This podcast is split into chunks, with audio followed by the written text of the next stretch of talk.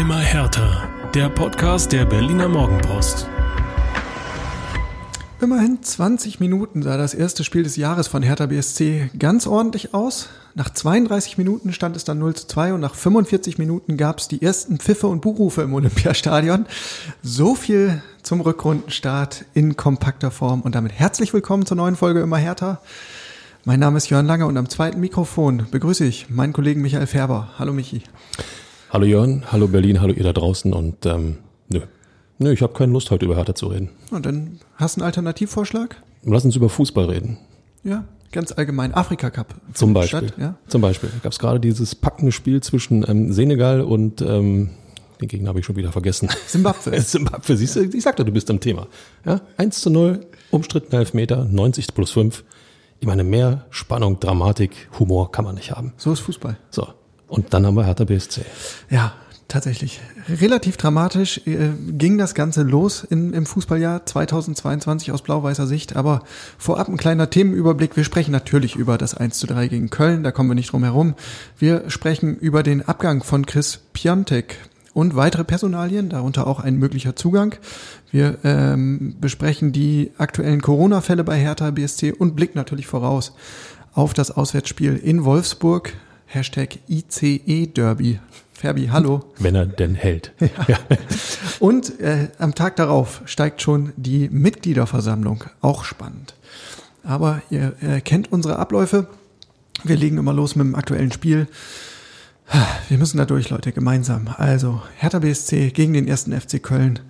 Endstand 1 zu 3, Halbzeit 0 zu 2. Die Torfolge 0 zu 1, 29. Anthony Modest, 0 zu 2, 32. André Duda, ausgerechnet. Ausgerechnet, sagt man an der Stelle. 1 zu 2 dann in der 57. Minute durch Vladi Darida und der Schlusspunkt 1 zu 3, 90. plus 1 durch Jan Thielmann. Ja, und da sitzt man im Stadion oder vor dem Fernseher oder Radio oder Live-Ticker oder wo man das auch immer live miterlebt hat und ähm, fragt sich die große Frage, warum? Ja. Oder? Warum? Und äh, so einfach ist die Erklärung nicht in diesem Fall. Äh, festzuhalten bleibt aber auf jeden Fall, der Jahresstart ist verpatzt. Das Momentum ist weg. Also diesen, diesen äh, Aufwind, den du durch den Vorweihnachtskuh gegen Dortmund hattest, ja, was einen ja wirklich so etwas beschwingt in die, in die Festtage geschickt hat, wie weggeblasen wieder. Ähm, und stattdessen hast du gleich wieder Druck.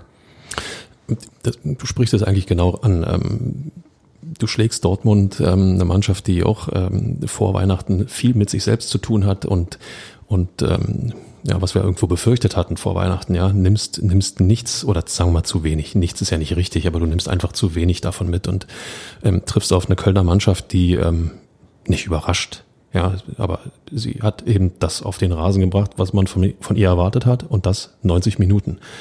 Und wenn du dann über die Länge der Spielzeit, über die weitesten Strecken zu wenig Antworten auf eigentlich altbekanntes findest, das lässt mich so ein bisschen leer zurück und ähm, also nach all den Monaten und Jahren fragt man sich, bitteschön, wo können wir denn jetzt noch ansetzen? Ja, aber da geht's doch eigentlich schon los, oder? Du hast gesagt, Köln hat nicht überrascht. Also das hat Taifun Korkut auch nochmal hervorgehoben. Also da war nichts Unvorhergesehenes. Ne? Hertha war wunderbar vorbereitet, wusste um Kölns Stärken, um äh, Kölns Spielanlage, alles bekannt. Trotzdem hat man keine Gegenmittel gefunden.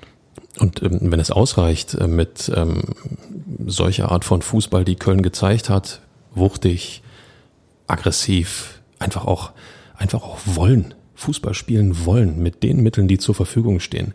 Wenn das ausreicht, um, um eine Mannschaft äh, dann am Ende 3 zu 1 zu besiegen, okay, das dritte Tor, dritte, äh, dritte Gegentor ist äh, ja irgendwo automatisch, du wirfst dann alles nach vorne, kassierst dann im, äh, in der Nachspielzeit das dritte Ding, ähm, das macht den Kohl dann auch nicht fett, aber ähm, nee, der Auftritt von Hertha, sorry Leute, war zu pomadig, zu, zu wenig nach vorn und vor allen Dingen alles das, was du dir auch in der ersten Halbserie irgendwo erarbeitet hast, hast du ja immer wieder spätestens im zweiten Spiel danach ähm, gnadenlos eingerissen. Und so geht das jetzt weiter nach der Winterpause. Ja. Noch desolater äh, als, als Herthas Auftritt, ohne jetzt zu hart zu werden, aber richtig desolat war auf jeden Fall äh, der Rasen im Olympiastadion. Der hat seinen Namen eigentlich gar nicht mehr verdient. Das ist eigentlich ein Acker Acker, genau. Ähm, also selbst Steffen Baumgart, der ja wirklich äh, vieles in seiner äh, Fußballerkarriere gesehen hat. Ich meine, der war, der war Spieler in Aurich in Ostfriesland, äh, hat später den Berliner AK in der Regionalliga trainiert und er sagt, also sowas, so, ich weiß nicht, ob ich sowas schon mal erlebt habe. Ja, und vor allen Dingen nicht, vor allen Dingen nicht in der Bundesliga. Nein, ähm, äh, der Rasen war sicherlich ein Thema. Man darf aber auch nicht vergessen, diese ähm, exorbitant ähm, schlechten Platzverhältnisse, damit mussten beide Mannschaften eben in irgendeiner Form klarkommen. Und äh, jetzt kann man natürlich sagen, technisch versiertere Mannschaften haben da immer einen Nachteil. Ja, belassen wir es dabei. Ich komme noch mal anders eingeflogen. Also, nämlich äh, ganz von Beginn, von der Aufstellung angefangen. Ähm, es gab eine positive Nachricht, nämlich dass äh, Santiago Ascasiba und Luca Toussaint, beide zuletzt positiv auf Corona getestet, rechtzeitig zum Spiel freigetestet wurden. Also die standen zur Verfügung. Santi ist äh, direkt auf seinen Stammplatz äh, auf der 6 vor der Abwehr. Toussaint saß auf der Bank. Außerdem äh, war erwartungsgemäß Suat Serra wieder in der Startformation nach seiner Verletzung. Der hat Jürgen Eckelenkamp verdrängt. Ja, und im Sturm äh, auch erwartungsgemäß Maulida und Davy Selke statt Belfodil und Jovetic, die ja beide ausgefallen sind. Und dann war das, was Hertha in den ersten 20 Minuten gezeigt hat, eigentlich ganz mutmachend. Das war ein total okayer Auftritt, Auftritt ähm, aktiv. Man hat eine gewisse Spielfreude gesehen, aber was gefehlt hat, war so diese Konsequenz. Also da gab es verschiedene Situationen, in denen äh, Möglichkeiten einfach schlecht ausgespielt wurden. Da fehlt es so ein bisschen an der Präzision, auch an der Konzentration. Ähm, und trotzdem gab es ganz ordentliche Chancen, allen voran für Mysian Maolida. Das ging los in der fünften Minute.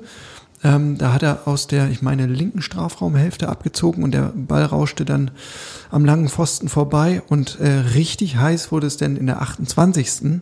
Da stand er nämlich dann völlig frei vor dem FC-Keeper und kriegt den Ball aber nicht ins Netz. Ja, mir ähm, tut äh, tatsächlich heute noch meine Kopfhaut ein bisschen weh. So ja. sehr habe ich äh, mir die Haare gerauft, weil ich gesagt habe, ähm, Junge, der muss rein oder zumindest aufs Tor. Wenn dann ein Maulwurf rauskommt oder, oder die Unebenheit des Platzes den aus der Mitte des Tores noch um den Pfosten lenkt, ja, dann sagt man, okay, das ist Pech, aber du musst den an dem Torwart vorbei. Irgendwie musst du den vorbei schieben, schießen, drücken, irgendwas.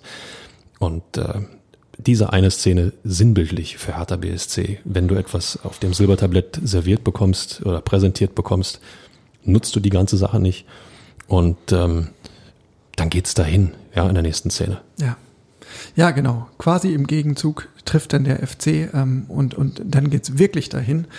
Und äh, ich muss aber auch sagen, ich habe ein bisschen gefremdelt mit der Einordnung von Taifun Korkut. Der hat ähm, schon direkt nach dem Spiel und auch am heutigen Montag, an dem wir aufnehmen, beim Auslaufen gesagt, naja, wir hatten ja unsere drei richtig guten Chancen ähm, vor dem 0 zu 1. Und das, äh, das sehe ich halt nur bedingt so. Also diese erste Gelegenheit von Mauli da in der fünften Minute, klar, das war eine Torchance, aber keine aus der Kategorie äh, hundertprozentig. das, was danach war, eine Szene mit Selke und Richter, ja, da stand noch ein FC-Verteidiger dazwischen, den kann man aber nicht einfach ignorieren. Der war nun mal da und hat diese Chance verhindert, das war äh, nicht gut ausgespielt und eben der Gegner ist noch da. Und dann Mauli, der, ja, 28. Minute, das ist die Szene, den musst du machen. Aber zur Wahrheit gehört auch, Köln hatte vorher auch schon drei gute Gelegenheiten. So, und das wird ja bei, bei Trainern sehr, sehr oft äh, ausgeblendet. Äh, klar, man schaut in erster Linie auf die eigene Mannschaft, man, man versucht das Positive herauszustellen, erst recht, wenn es denn schiefgegangen ist nach 90 Minuten. Nur das musst du eben, du sagst es richtig, du musst das mit einpreisen. Ähm, es kann 3-3 stehen, es kann 2-2 stehen, es kann 1-1 stehen oder eben 0 zu 0 zu diesem Zeitpunkt. Und ähm, das darf man einfach nicht ausblenden. Was man an Chancen wegverteidigen an Selbstverständlichkeit hinnimmt, das muss man dann auf der Gegenseite auch als Selbstverständlichkeit irgendwo einpreisen. Oder umgekehrt, äh, wenn der Gegner trifft, weil es selbstverständlich ist, muss man das auch auf der anderen Seite erwarten dürfen. Also da finde ich auch ähm, diese Einschätzungen, äh, ja, die sind, mir, die sind mir zu einfach. Zumal die Maolida-Chance äh, auch eher ein Zufallsprodukt war. Das war ja so eine etwas merkwürdige Bogenlampe von Vladida Rida, äh, so, so ein hoher Ball irgendwie über einen Gegner und der landet dann bei Maoli da und ja, dann steht er da, ne? Aber wenn ich sage, aber wenn du sagst Zufall, fällt mir sofort Marco Richter äh, gegen Augsburg ein. Ja, ja eigentlich, eigentlich keine Chance und ein Tor. Warum? Weil er auf den Ball geht, weil er geistesgegenwärtig sieht, die Pille ist frei, springt dem Verteidiger einen Ticken zu weit vom Fuß, einfach drauf damit. Nicht lange nachgedacht. Ja, gut, nur ist Maoli da, ähm, relativ jung, Ja, das kann man ihm denn zugestehen, aber im Grunde genommen ist er Profi, er verdient gutes Geld. Ähm, andererseits jeder, der Fußball gespielt hat, weiß, wie klein in diesem Augenblick so ein Tor sein kann. Ähm, das ist dann ähm, ja vielleicht auch immer ein bisschen schwierig, da den Finger zu heben und zu sagen, mein Gott, der muss doch. Aber in der jetzigen Situation bei Hertha, ja, da muss er, da muss er rein, geht nicht anders. Und wie es geht, haben dann die Kölner gezeigt, ganz schnörkellos. Ähm, ein Angriff, äh, Vertikalball auf den linken Flügel, Flanke von Marc Uth, meine ich, und im Zentrum ähm, verwandelt dann per Kopf Modest, ähm, vielleicht oder wahrscheinlich der beste Kopfballspieler der Liga momentan. Ähm, also äh, quasi mehr, also ein typischerer FC-Spielzug geht gar nicht, ne? Ja, und äh, vor allen Dingen äh, kann Modest zu einem wundervollen Kopfball ansetzen. Ja, er kann sich ganz entspannt überlegen, in welchem Bruchteil der Sekunde hebe ich ab. Er kann sich ganz entspannt überlegen, wo setze ich den Ball hin, weil es war keiner da. Es war keiner da, um ihn auch nur irgendwie aufzuhalten oder zu stören oder irgendetwas daran zu verhindern. Und wieder, mein Haaransatz tut immer noch weh vom Haare raufen. Ja. Ich, ich, das ist so ein Punkt, den ich nicht verstehe. Ja, und da muss man ähm, tatsächlich Jordan Torunariga ein bisschen in die, in die Pflicht nehmen. Ähm, der hat zum einen bei dem vorletzten Pass das Abseits aufgehoben. Ja, äh, sonst äh, wäre der Treffer gar nicht zustande gekommen. Und dann ähm, ist er halt zu weit weg von Modest. Und das geht halt einfach nicht. Ne? Äh, in dem Moment, in dem der Ball da durchkommt auf den Flügel und du siehst, gleich kommt die Flanke, da muss der Blick beim Innenverteidiger über die Schultern gehen. Du musst sehen, wo ist mein Gegenspieler und dann musst du dran sein. Das heißt, bei so einem Qualitätsangreifer wie Modest noch immer nicht, dass du das Tor verhinderst aber du darfst nicht zwei Meter wegstehen. Genau das ist der Punkt. Ja, Manndeckung von Modest wird 90 Minuten nicht klappen, aber in vielen Situationen wirst du ihm so auf dem Fuß stehen oder ihn so behindern in seinen Aktionen, dass er den Abschluss nicht sauber setzen kann, dann kann der Torwart eingreifen, das Ding ist erledigt. Und auch ein Modest ist, äh, sag mal, bloß ein Mensch, wenn der das zwei, dreimal mitkriegt, dass mich da ständig jemand stört und ständig jemand auf dem Fuß steht, dann wird der auch fuchsig. Ähm, aber wenn du so frei zum Kopfball kommst, dann sagst du artig Danke. Das hat er getan. Leider, aus härter Sicht. Ja, und das war der Anfang vom Ende, denn nur drei Minuten später das zweite Gegentor, diesmal durch André Duda. Ähm, das war, naja. Der Klassiker. Ich würde sagen, der Klassiker bei Hertha. Ja. ja. Also den Rückraum sozusagen nicht verteidigt, alles tummelt sich irgendwo vor dem Strafraum in der Hoffnung, lasst uns die Bude richtig zumachen. Und äh, abgewehrt aus dem Hintergrund müsste Duda schießen, Duda schießt, drin ja. Ja, aber eben auch, weil die, weil die ähm, der Klärungsversuch ähm, nicht irgendwie zur Seite weggeköpft wird von Niklas Stark, sondern zentral. Klar, das sind alles ähm, so, so Bruchteil von Sekundengeschichten. Ähm, und wahrscheinlich war er erstmal nur froh, dass er überhaupt an den Ball kommt und den rausköpfen kann. Aber ähm, auch das ist Verteidiger einmal eins. Ne? Eigentlich darfst du nicht mittig klären. Und der kam dann äh, wie gemalt für Duda. Es passt. Es, es passt einfach äh, dann wieder in, in dem härter Konstrukt irgendwo zusammen. Unglückliche Szenen, die sich einander verketten. Auch weil, weil viel Aktionismus da ist, weil man natürlich mit aller Macht das Tor verhindern möchte. Und äh, dann werden ähm, ja einfache taktische Elemente einfach ähm, total außer Acht gelassen. Ich glaube, das haben wir beide schon einige Male angesprochen, dass bei, bei Standards, Ecken, Freistößen, was auch immer, Bälle, die in den Strafraum kommen, dass an der Strafraumgrenze, 16 Meter vom Tor entfernt, selten bis immer, nee, nee, selten bis nie ein Hertaner steht, so, selten bis nie ein Hertaner steht, sondern immer der Gegner. Und der zweite, berühmte zweite Ball kommt immer zum Gegner und, ähm, ja, und wieder hat's geklingelt. Ja. Und spätestens mit dem zweiten Tor war die Mannschaft dann, oder mit dem zweiten Gegentor, äh, war die Mannschaft dann völlig von der Rolle, total verunsichert.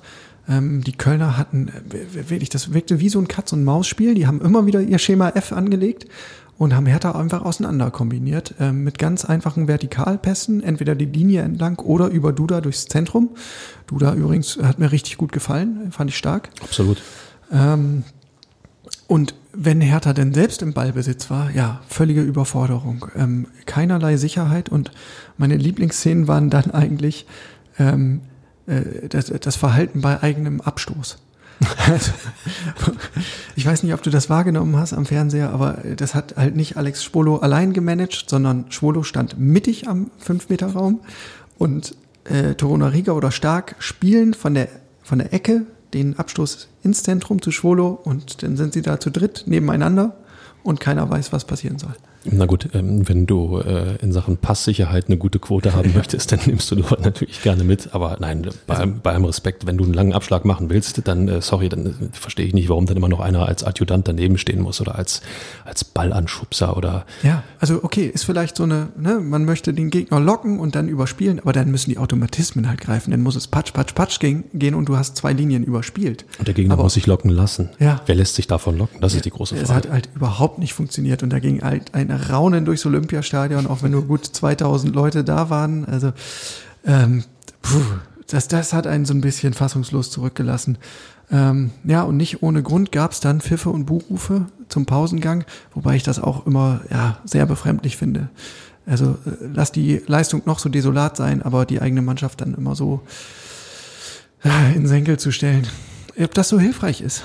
Nein, sicherlich nicht. Ähm, ich glaube aber auch, dass äh, also Hertha-Fans haben in den letzten zweieinhalb Jahren unfassbar viel leiden müssen. Das äh, beste Grüße an alle Blau-Weißen da draußen, die äh, trotzdem dem Verein die Treue gehalten haben. Ähm, das ist nötigt mir Respekt ab, ja. Und ähm, aber das ist auch echtes Fan-Sein, gebe ich auch ganz offen zu, dass man, wie es immer so schön heißt, in guten wie in schlechten Zeiten. aber auch der Fan an sich ist nur ein Mensch und irgendwann hat er halt die Schnauze voll, um es mal ganz, ganz äh, berlinerisch flapsig zu sagen. Und ähm, wenn ich mit diesem, diesem, ich sag's mal, begeisternden Sieg gegen Dortmund, weil, weil ja wirklich, wirklich ähm, Leidenschaft da war, weil wirklich auch der Glaube daran war, eine große Mannschaft ähm, bezwingen zu können. Wenn ich das im Hinterkopf habe, damit ins neue Jahr gehe, und äh, dann nach den Gegentoren meine Hertha so spielen sehe, boah, ich weiß nicht. Also bei allem Respekt, da hätte ich auch Frust, ja. bin ich ganz ehrlich. Ja, In der zweiten Halbzeit wurde es dann immerhin ein wenig besser, muss man sagen. Aber äh, bis es besser wurde, äh, braucht es dann auch erstmal ein ja, etwas glückliches bis kurioses Freistoßtor von Vladida Rida. Ähm, also bis dahin, das fiel in der 57. Minute, war es jetzt mitnichten so, dass Hertha irgendwie brennend aus der Kabine gekommen ist und die Kölner plötzlich an die Wand gespielt hätte. Ähm, das, das war ein Freistoß aus dem linken Halbfeld, mit dem rechten Fuß getreten, Richtung Tor in hohem Bogen. Dann perfekte Freistoßvariante von Hertha BSC. Ja. Alle ziehen die Köpfe ein. ich glaube, Mauli da, da, äh, Selke da und irgendwelche Kölner auch noch. Ja, und der Keeper bleibt wie angewurzelt auf der Linie stehen, guckt, und dann dreht sich der Ball, senkt sich irgendwie ins lange Eck. Wobei ich ähm, den Kölner Keeper da ein bisschen in Schutz nehmen muss. Was willst du denn machen? Kommst du raus, musst ihn haben, Punkt eins. Punkt zwei, ähm, kommt einer zum Kopfball ran, siehst du als Torwart einfach schlecht raus. Dann heißt es, wieso bleibst du nicht auf der Linie? Also spekulierst du. Kommt jemand ran, damit du eben auf der Linie reagieren kannst? Wenn keiner rankommt, stehst du als Torwart wie ein Depp da hinten ja. drin. Deswegen sage ich, perfekte Freistoßvariante, merken, demnächst wieder so machen. Vladidarida, genial. genial. Ähm, alles andere als genial war dann später eine Szene, äh, wo man dann äh, als Hertha-Fan wahrscheinlich wieder vom Glauben abgefallen ist. so, so, eine Slapstick-Nummer von Niklas Stark und, und Alexander Schwolo. Also äh, Ausgangslage ist ähm, ein eigener Einwurf, ich glaube in etwa auf Höhe der Mittellinie, rechte Seite. Peter Pekarik wirft ein, dann kommt der Ball, glaube ich, über eine Station zu Niklas Stark und der weiß sich nicht anders zu helfen, als einen Rückpass zu spielen auf Alexander Schwolo. Ich würde sagen, er hat versucht, den Torwart gnadenlos ähm, sozusagen auszuschlänzen. Ja. Was für ein Rückpass. Also viel zu druckvoll, äh, auch gefährlich platziert. Rückpässe, glaube ich, habe ich früher so gelernt, am besten Nebenstor. Wenn, wenn überhaupt, dann Nebenstor, ja. Und äh, bei diesen Platzverhältnissen, ähm, mit dieser Schärfe, mit diesem Effet, ähm, dann tippt er noch zweimal auf. Äh, wenn es ganz blöd läuft, dann versucht Schwolo sich zu strecken auf 3,50 Meter und kommt trotzdem nicht ran, weil das Ding so fies abgefälscht ins Tor geht. Mein lieber Herr Gesangsverein, in der Situation so eine Szene. Ich glaube, ähm, da siehst du auch die Verunsicherung bei allen. Und wenn jemand wie Niklas Stark, der ja auch bei Hertha schon eine Menge mitgemacht hat, solche Pässe spielt, Puh, mir ja. wird ganz komisch. Hatte ich schon vom Haaransatz? Na, lassen wir das.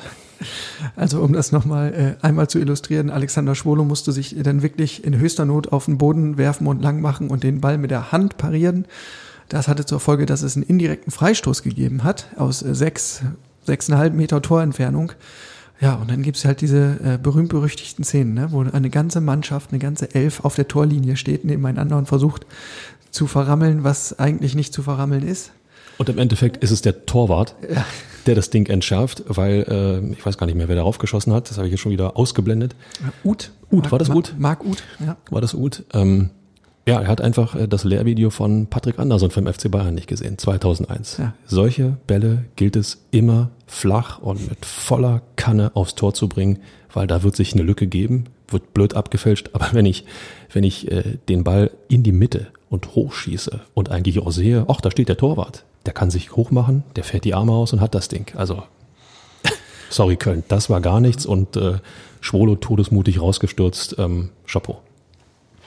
Es war nicht die einzige Kuriosität der Partie. Ähm, eine, eine Fußnote müssen wir auf jeden Fall noch erwähnen, nämlich der Schiedsrichter wurde ausgewechselt. Der Hauptschiedsrichter. Aber selbst das hat der Hertha nichts gebracht.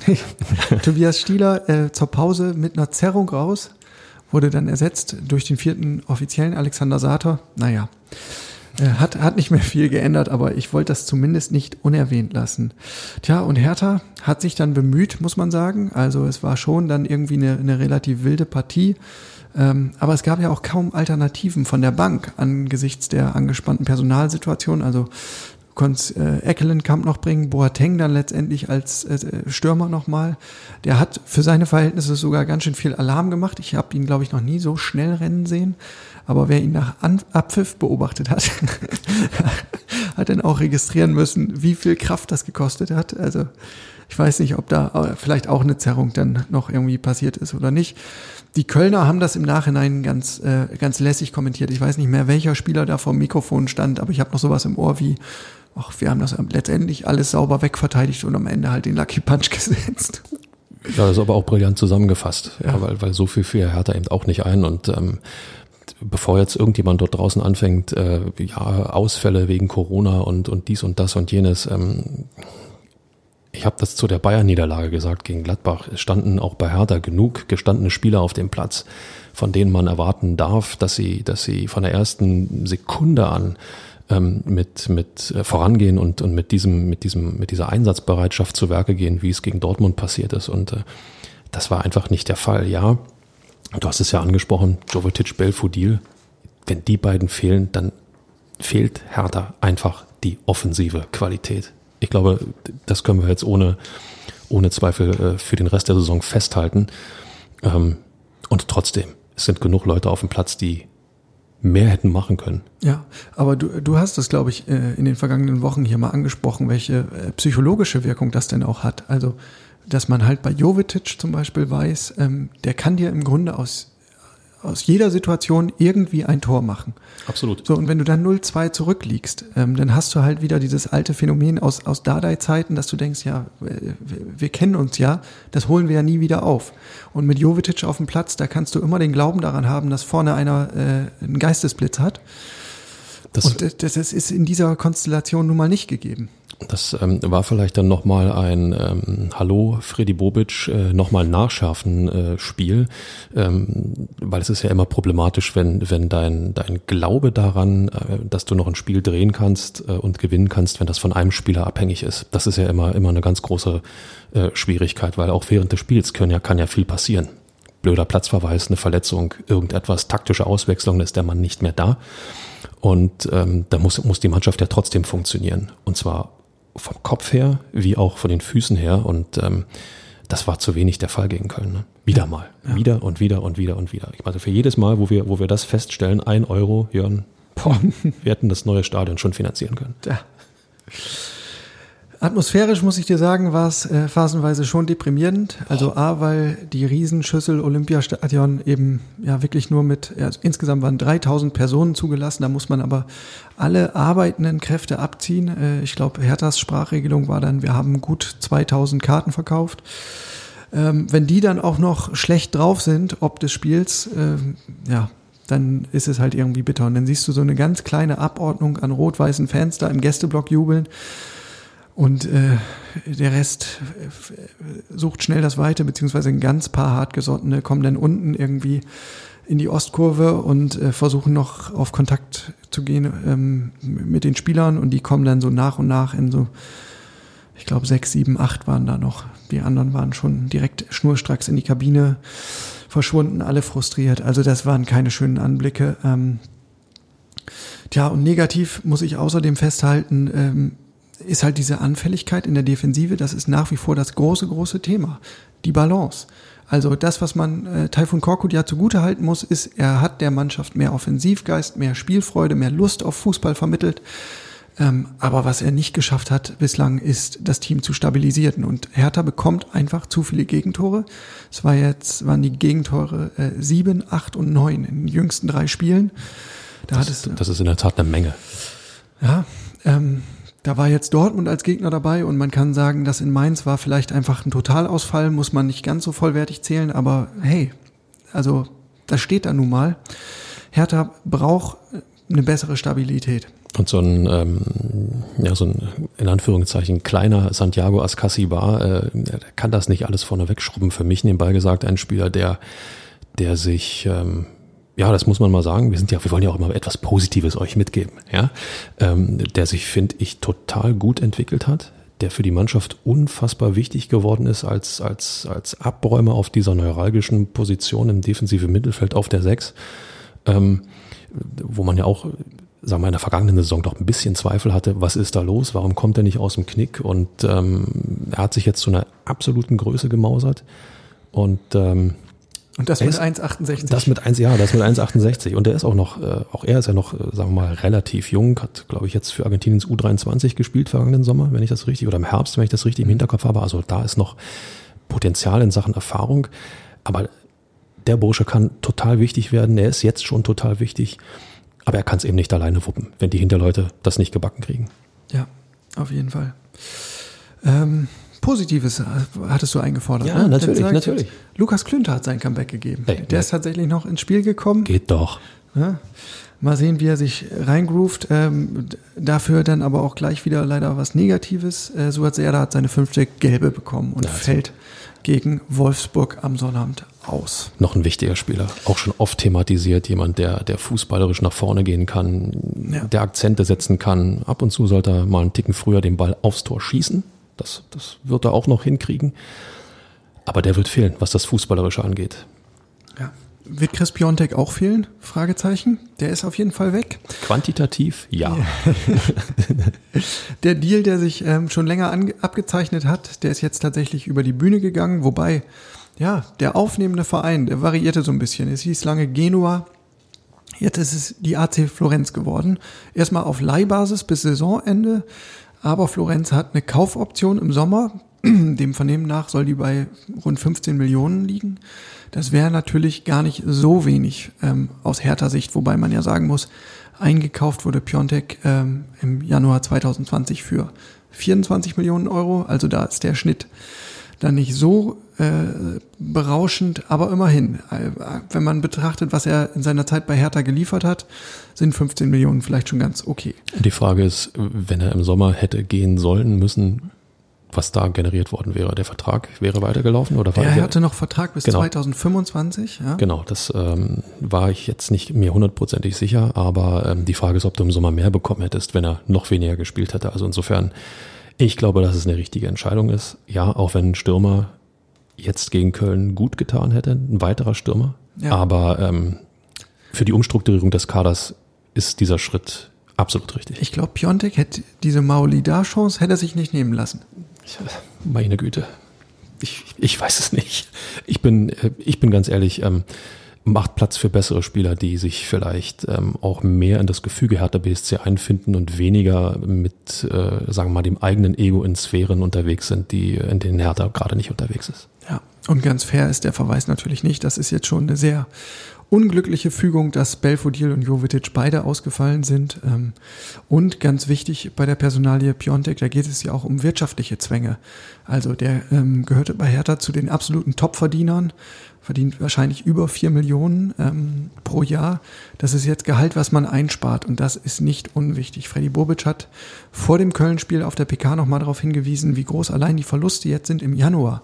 Da hättest du das Derby gehabt im Pokal äh, gegen Union, ausverkauftes Haus potenziell. Äh, dann das Heimspiel gegen den FC Bayern in der Bundesliga, ausverkauftes Haus.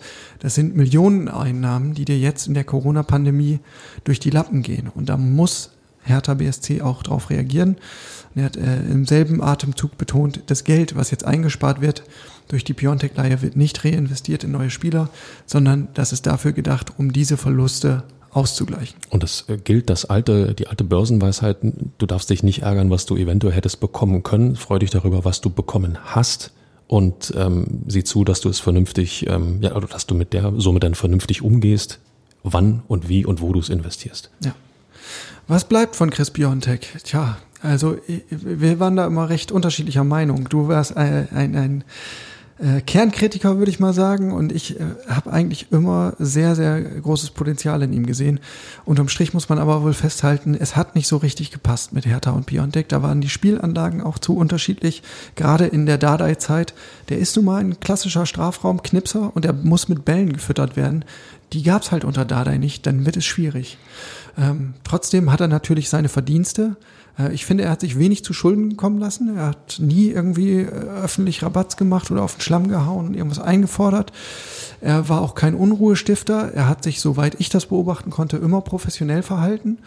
Ähm, und er ist natürlich ein Derby-Held. Also das, das, das bleibt natürlich. Absolut, absolut. Nein, ich habe, ähm, was seine fußballerischen Qualitäten angeht, ähm, sagen wir mal, das weniger kritisiert. Ich habe vor allen Dingen seine Einstellung kritisiert. Das, das, das fehlende ähm, Verinnerlichen eines Wir-Gefühls und, und ähm, ich vergleiche das mal äh, gerne mit, mit einem gewissen Ciro Immobile, der seinerzeit in Dortmund war, überhaupt nicht zurechtkam, weil er auch äh, im Zweifel auf dem Ego-Trip war. Jetzt äh, in Italien ist er bei Lazio Rom wieder unterwegs und er knipst und knipst und knipst, weil er es da ausleben kann und darf, weil auch die Mannschaft ihn das machen lässt. Ähm, plus Hertha BSC ist ja seit äh, Piontex Verpflichtung nicht in dem Zustand, einen Spieler irgendetwas machen zu lassen, sondern wir sind ja an einem Punkt nach wie vor, oh Gott, nach wie vor, seit zweieinhalb Jahren, wo es darum geht, diese, diese Basis zu bilden, dieses, dieses ähm, ja, Grundkonstrukt zu bilden, damit du Spielern etwas erlauben könnt. Äh, wie sagt man, damit du Spielern etwas erlauben kannst. Ich glaube, so ist es deutsch richtig. Würde ich durchgehen lassen. Würde, würdest du durchgehen lassen. Huh, check. Jetzt ähm, sieht es so aus, als wenn Piontek nicht der einzige Abgang bleibt. Ähm, zu Leo Zefolk hat Freddy Bobic vor dem Köln-Spiel bei The Zone gesagt, ja, kann noch ein Weilchen dauern, aber sieht alles so aus, als würde er zu den Blackburn Rovers gehen, also zu einem englischen Zweitligisten. Ich glaube, dem trauert wirklich niemand eine Träne nach oder weint niemand eine Träne. Selbst du nicht? Selbst ich nicht. Also das Einzige, was bei, bei Zefolk bei mir hängen geblieben ist, positiv, ist ähm, sein, sein Look die runtergezogenen Stutzen. Genau, beste Grüße an die Walz aus der Pfalz, Hans-Peter Briegel. Genau, also der, darüber habe ich auch mal eine Kolumne geschrieben, das hat mich wirklich begeistert. Ansonsten ist es mir rückblickend wirklich ein Rätsel, wie man diesen Spieler verpflichten konnte, weil die Schwächen, die Defizite so offenkundig sind. Also ja, der hat ein gewisses Tempo und der hat auch äh, so einen gewissen Grunddrive, aber es fehlt an taktischem Verständnis, es fehlt auch an technischen Fähigkeiten. Ich habe in der ganzen Zeit nicht eine gescheite Flanke von dem Mann gesehen.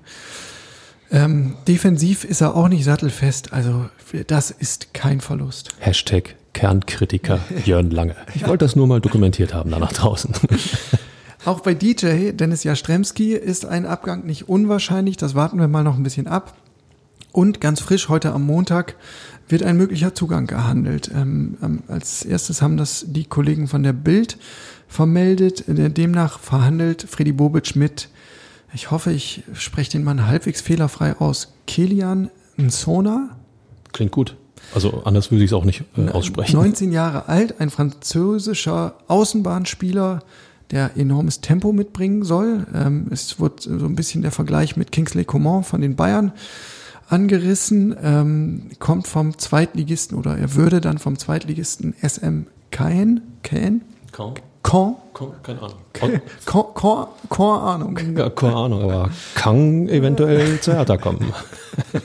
kommen, ähm, tja, und gilt eigentlich als großes Talent, war auch schon bei anderen Bundesligisten auf dem Zettel, aber dann hatte er einen Kreuzbandriss. Ähm, und den hat er noch nicht ganz auskuriert ähm, und das ist vielleicht jetzt auch so die Konstellation, weshalb Hertha überhaupt ähm, da einen Zuschlag bekommen könnte. Der soll jetzt im Winter kommen, wenn es denn über die Bühne geht, ähm, aber natürlich unter der Maßgabe, dass er jetzt das erste halbe Jahr erstmal bekommt, um sich zu akklimatisieren und dann ab Sommer wirklich eine Option zu sein. Klingt zumindest, klingt zumindest nach einer spannenden äh, Personalie. Und wenn du sagst Außenbahn, links oder rechts? Ähm, wenn ich es recht, ver richtig verinnerlicht habe, eigentlich für rechts, aber er kann auch über links. Aber eigentlich für rechts heißt ähm, guten Tag und guten Flug, Herr Seefuig. Ja.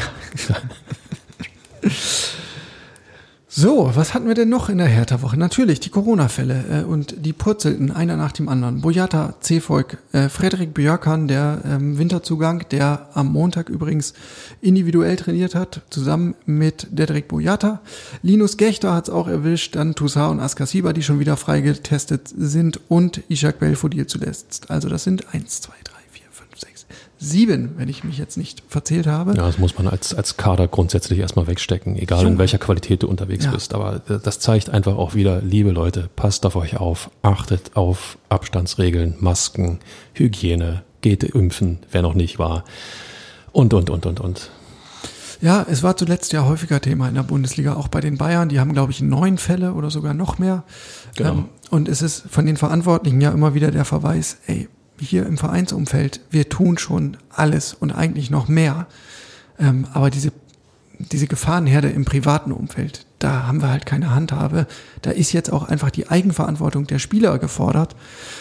Das scheint eine große Hürde zu sein. Ja, und ich, äh, die Frage ist, äh, Stichwort Manuel Neuer, ob es denn die Malediven sein müssen oder was weiß ich, wohin äh, Lewandowski beispielsweise war in Dubai, ob da nun die ja, Regularien besser eingehalten werden oder nicht, äh, das vermag ich nicht zu beurteilen, aber da hängt natürlich auch immer jede Menge Glück und Pech mit beieinander. Ähm, nichtsdestotrotz ähm, Kontaktbeschränkung, Kontaktbeschränkung und äh, ich glaube, das ödet uns alle an, aber es ist und bleibt der Schlüssel. Tja. So ist es. Bei Hertha ist es jetzt wie an anderen Bundesliga-Standorten auch so ein Hoffen und Bangen. Taifun Korkut hat das heute nochmal gesagt, ja, wir wünschen uns einfach äh, ganz, ganz stark, dass alle Spieler, die jetzt gesund sind, gesund bleiben Klar. und dass diejenigen, die gerade ausgefallen sind, ähm, dass die unbeschadet und schnell zurückkommen. In diesem Sinne beste Genesungswünsche an die, die noch gerade in der Isolation sind. Tjo, Fabi, dann sind wir eigentlich auch schon bei unserer Lieblingskategorie und sonst so. Da steht hier bei mir als erster Stichpunkt Rasen. Also, der wird getauscht. Dieser Acker ähm, ist Geschichte, wahrscheinlich schon heute oder morgen. Ähm, pünktlich zum Derby wird denn ein neues Geläuf liegen und ja, hoffentlich ein ordentliches Spiel ermöglichen. Ja, also jeder Rasen wird äh, ein besseres Spiel ermöglichen als, äh, du hast es gesagt, als jener Acker. Ja. Ähm, sicherlich hat ohne Zweifel da eine Rolle gespielt, dass ähm, ja, aus Köpenick die Mannschaft äh, die Europacup-Spiele dort austragen musste. Ähm, und äh, Witterungsbedingungen kommen dann in, in, entsprechend dazu. Und äh, ja, mit der Maßgabe, dass es dann zum Pokalspiel einen neuen Rasen geben wird, äh, musste man bei Hertha BSC eben sagen, Augen zu und durch. Aber ähm, ja, also selbst Training ist ja schon oder wäre schon grenzwertig auf diesem, auf diesem Acker, ganz ehrlich. Jedes Jahr dasselbe Bild, ne? immer in der kalten Jahreszeit. Also dieser Rasen im Olympiastadion scheint einfach nicht händelbar zu sein. Im Grunde musst du gefühlt nach jedem Spiel tauschen äh, im, im Winter. Das ist wirklich ein Punkt mehr, der für ein neues Stadion spricht. Ähm, für all jene, die sich diese Option wünschen. ähm, außerdem, äh, wo, wo wir gerade schon bei Union warten, Urs Fischer war im Olympiastadion. Ja, der ja den- Köpenicker Coach. Man muss ja den Gegner auch äh, vor Ort sozusagen beurteilen, nicht nur am TV-Schirm. Ja, war allerdings eine, eine relativ drollige Momentaufnahme, denn die Kamera hat ihn just in dem Moment eingefangen, als er ganz genüsslich an der Kippe zog. Nervosität beim Union-Trainer? Fragezeichen. Oder Gelassenheit. oder, oder, na, ich glaube nicht. ich habe dann irgendwo bei Twitter gelesen, äh, Rauchen sei eigentlich verboten im Olympiastadion. Also war die Aufnahme gar nicht aus dem Olympiastadion. Nein, aber ähm, es war, glaube ich, ein Moment, der ähm, ja, Urs Fischer nicht wirklich gefallen haben dürfte, dass man ihn dabei sozusagen erwischt hat mit der Kamera und ähm, nehmen wir es mit einem Schmunzeln. Genau. Schmunzeln musste ich auch äh, über Steffen Baumgart, der sich nach dem Schlusspfiff, also erstmal musste ich generell über äh, Steffen Baumgart schmunzeln, als er kurzärmlich bei, ich glaube, drei Grad ins Olympiastadion marschiert ist. Ja, frühlingshaften drei Grad. Wir, können es, wir können es ruhig sagen. Steffen Baumgart habe ich aber auch noch nie und du wahrscheinlich auch nicht, noch nie anders erlebt. Ja, er sagt immer wieder, er strahlt so eine, so eine Hitze, so eine, so eine ähm, körperliche Anspannung auch aus, dass er das überhaupt nicht braucht. Ja, und wer ihn an der Seitenlinie sieht, ähm, der hat auch keine Zweifel, dass dieser Mann äh, irgendwie warm genug ausgestattet ist, also ständig in Bewegung, äh, geht permanent in die Knie, äh, fiebert mit, lebt mit, äh, köpft eigentlich jedes Kopfballduell mit. Es ist unfassbar. Also der ist echt ein äh, Energiebündel. Ähm, und er hat sich nach Schlusspfiff ein Trikot gesichert von Kevin Prince Boateng. Überragende Szene. Das zeigt ja, zeigt ja irgendwo, dass er, dass er, ähm, sagen wir mal, nicht in den höchsten Sphären unterwegs sein muss. Nichts gegen Kevin Prince Boateng, jetzt bitte nicht falsch verstehen, aber ähm, dass er, dass er seine Helden hat, seine, seine Alltagshelden, seine Fußball-Alltagshelden und da gehört ähm, Kevin Prince Boateng, denke ich mal, ohne Zweifel dazu. Ähm, jetzt nicht, weil er bei Hertha BSC ausgebildet wurde, aber ich glaube, wir haben alle verfolgt, welche Karriere er dann doch hingelegt hat, hat in Italien gespielt, hat, hat für Ghana bei der WM gespielt. Das macht man nicht einfach so. Und er hat ja auch fantastische Tore erzielt, fantastische fußballerische Szenen gehabt. Ähm, gut, dass er dann irgendwann, sagen wir mal, ähm, körperlich auch an einen Punkt kommt, wo es vielleicht nicht mehr reicht für die Bundesliga. Das ist dann halt so. Nichtsdestotrotz hat er hat eine tolle Karriere hingelegt. Und Steffen Baumgart hat das gutiert. Und ja. äh, Boateng, Prinz Boateng ist damit für Steffen Baumgart so ein, ja, ein Fußballheld. Und warum nicht dann auch ein Trikot sichern? Ja, fand ich auch sehr erfrischend. Er wurde auf der PK dann noch gefragt, was hat's damit auf sich? Und da hat er sich einfach als gnadenloser Fußballfan geoutet. Ja, und gesagt, äh, klar, es gibt so Spieler und manche spezielle Hemden, die würde ich mir einfach gerne sichern und das versuche ich hin und wieder. Kann ich mir richtig so schön vorstellen, wie er im Hobbykeller so eine kleine. Oder? Ja, und, und, die, und die alleredelsten hat er so in, in so einem Glasrahmen schön an der Wand gehängt und an die Wand gehängt. Wunderbar. Michael, dann lass uns mal nach vorne schauen. Samstag 15.30 Uhr, der Gegner heißt VfL Wolfsburg. Dein Tipp? Klarer Sieg für Hertha BSC. Auf manche Dinge ist einfach Verlass. Ja. Also ist ja äh, auf Papier ein sehr, sehr dankbarer Gegner, muss man sagen. Ne? Der VfL Wolfsburg unter Florian Kofeld inzwischen ich glaube, hat jetzt, äh, wenn ich mich nicht verzählt habe, acht Niederlagen in Serie. Acht Pflichtspielniederlagen in Serie, das, sechsmal in der Bundesliga. Das kann man sich ja kaum vorstellen. Ja, vor allen Dingen nicht beim VfL Wolfsburg, nicht bei dieser Kaderqualität. Mhm. Aber wenn ich, wenn ich äh, gestern nach dem äh, 0 zu 1 in Bochum Wout Weghorst am Mikrofon sehe, wie er, wie er versucht, Worte zu finden für das, was gerade passiert ist. Und er scheitert episch an der Wortfindung. Ja. Er wusste nicht, wie er es beurteilen sollte, was er dazu sagen sollte. Diese Mannschaft ist gefühlt am Ende. Ja. Hallo, Hertha BSC. Wenn nicht jetzt, wann dann? Ja, also wirklich phlegmatisch und ähm, ich bin jetzt in Wolfsburg nicht der absolute Experte, aber wenn ich das glaube, was mir so zugetragen wurde von den Kollegen vor Ort, dann soll es da im Kader auch oder im Team intern große äh, Verwerfungen geben. Es ist kein Team, das ist ähm, gerade dieses Phänomen, was wir bei Hertha in der vergangenen Saison hatten, eine Ansammlung von Einzelspielern. Da passt gerade gar nicht zusammen. Ähm, und jetzt bleibt wirklich nur zu hoffen, dass nicht äh, das eintritt, was ähm, Hertha-Legende Axel Kruse so gern immer wieder sagt, nämlich dass Hertha zuverlässig der Steigbügelhalter ist für all diejenigen, die im Dreck liegen. Ähm, Berlin kann das. Ich ziehe es größer hier und Berlin kann das. ja, Fürth feiert seinen allerersten Bundesligasieg dank Union und ähm, äh, Hertha hat das leider in der Vergangenheit auch viel, viel, viel zu oft bewiesen. Immer wenn es Mannschaften wirklich dreckig ging und der Gegner Hertha BSC hieß, nee, ich muss nicht weiterreden. Ich will nicht weiterreden, weil am nächsten Wochenende ähm, wird das nicht nochmal passieren. Ich bleib dabei, klarer Sieg Klar. für Hertha BSC. Alles klar. Dann gleich am Sonntag danach, äh, um 11 Uhr meine ich, die virtuelle Mitgliederversammlung von Hertha BSC. Da wird es unter anderem äh, um Finanzen gehen, neue Zahlen präsentiert von Finanzgeschäftsführer Ingo Stiller. Und es wird auch um das Stadionthema gehen. Ihr habt das ähm, in den vergangenen Wochen hier im Podcast mitbekommen, vielleicht auch in der Morgenpost gelesen.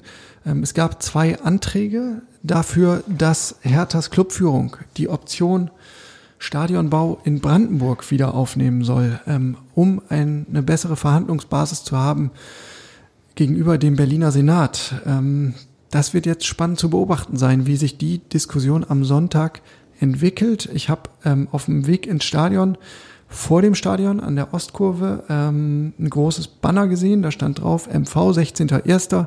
Stadionanträge ablehnen, Hertha nur in Berlin. Im Stadion habe ich nochmal einen Banner gesehen von der äh, Initiative Blau-Weißes Stadion. Das Banner Blau-Weißes Blau Stadion wurde ergänzt um ein weiteres Banner in Berlin. Also da scheint es auf jeden Fall in ähm, diversen Teilen der Fanszene ein ganz klares Statement zu geben in Richtung Brandenburg. Kann keine Option sein. Ich bin gespannt, wie sich das entwickelt. Vom Grundsatz her macht das doch aber auch Sinn. Ja, dann sind wir doch mal ehrlich. Stell dir, stell dir vor, äh, Borussia Dortmund würde urplötzlich in was, Lüdenscheid Nord spielen oder Herne West oder wo auch immer. Ähm, äh, Hertha BSC gehört in Berlin verankert. Ähm, dass es schwierig ist, dass sich eine Partei bewegen muss, was die Standortfrage angeht, ähm, das steht außer Frage.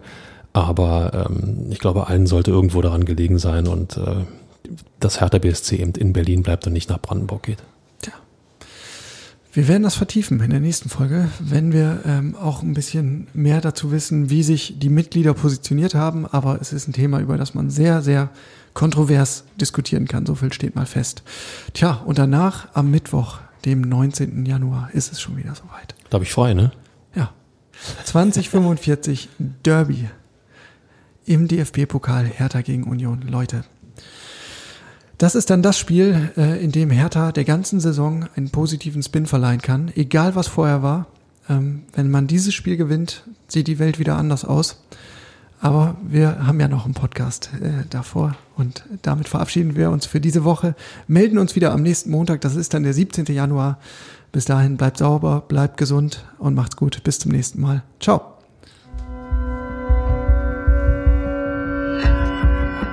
Immer härter. Der Podcast der Berliner Morgenpost.